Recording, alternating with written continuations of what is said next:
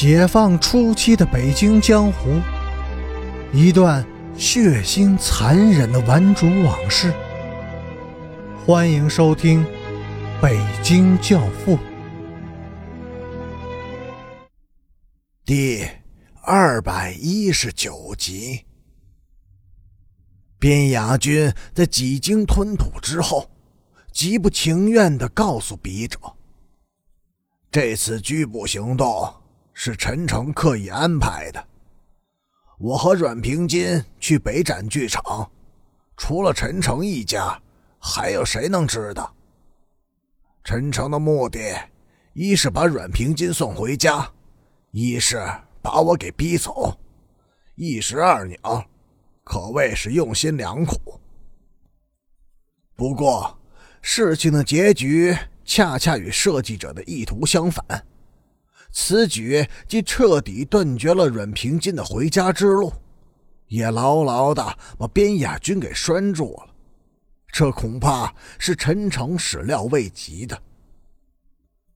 二十几年以后，当边亚军再次谈到这次被拘捕以及三天的监所生活时，感慨良多。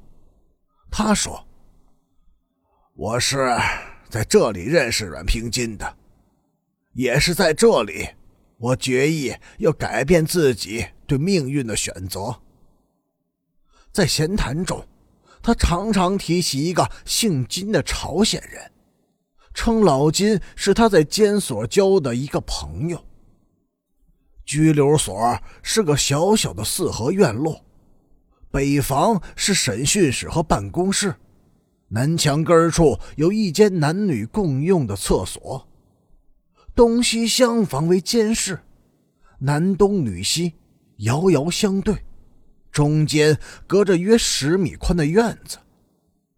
南间是一间二十几平方米的狭长平房，除了门窗前面有能容一人通过的过道外，整个房间实际上就是一盘大炕，上面横躺竖卧着三十几名被拘留者。这些人中，除了边雅君熟识的佛爷和顽主以外，还有一些身份和案情都很神秘的人物，其中就有朝鲜人老金。老金大约二十七八岁，是一条极英俊极伟岸的汉子。他原是朝鲜的足球健将，不知是因为向往中国这个革命的圣地。还是在国内遇到了难以解脱的麻烦，竟携妻带子的越过了边境，又趁乱到了北京，最后在国务院接待站上访时被拘捕，一家四口都被关进了这个拘留所内。整整一天，老金一动不动地站在窗前，向女监眺望。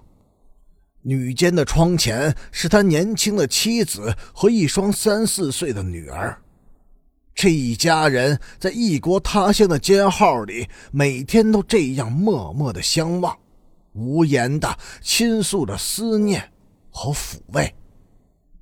边雅君站在另一扇窗前，他没有看到阮平金，却看见了老金的妻子，那是一个柔顺美丽的女人。虽然面容憔悴，神情哀怨凄情，但是那一双圆圆的大眼睛却是明朗清亮的，发散着动人的神采。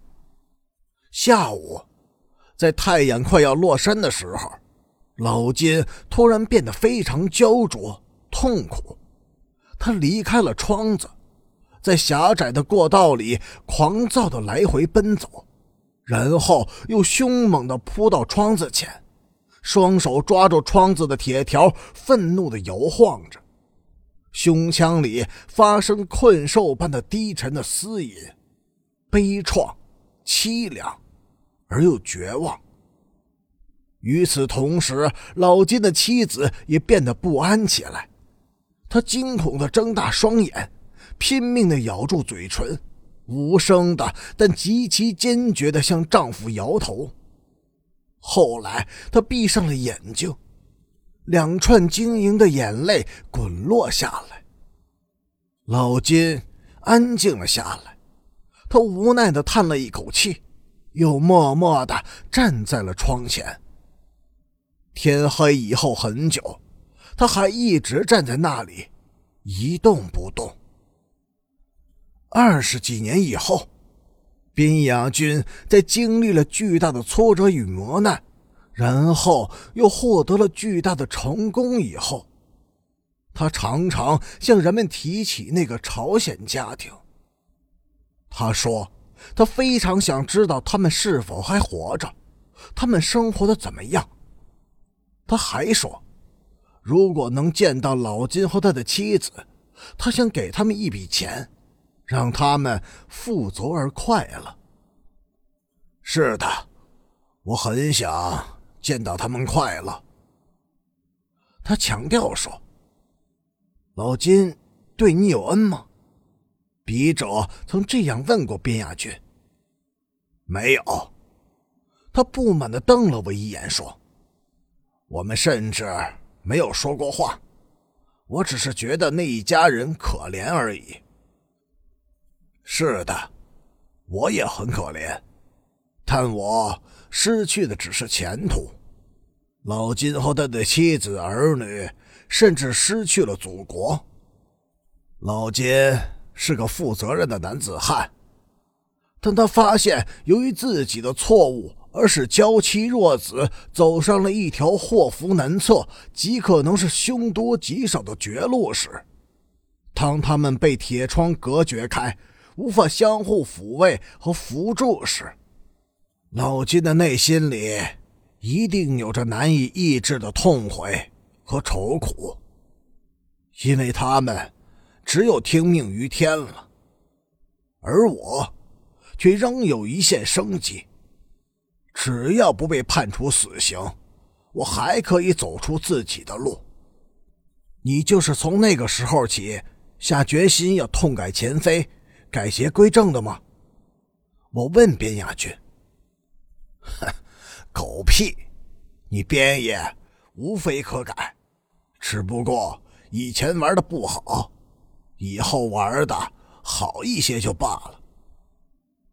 不过。当边雅军从监所出来以后，他就毅然决然的放弃了出走港澳的计划。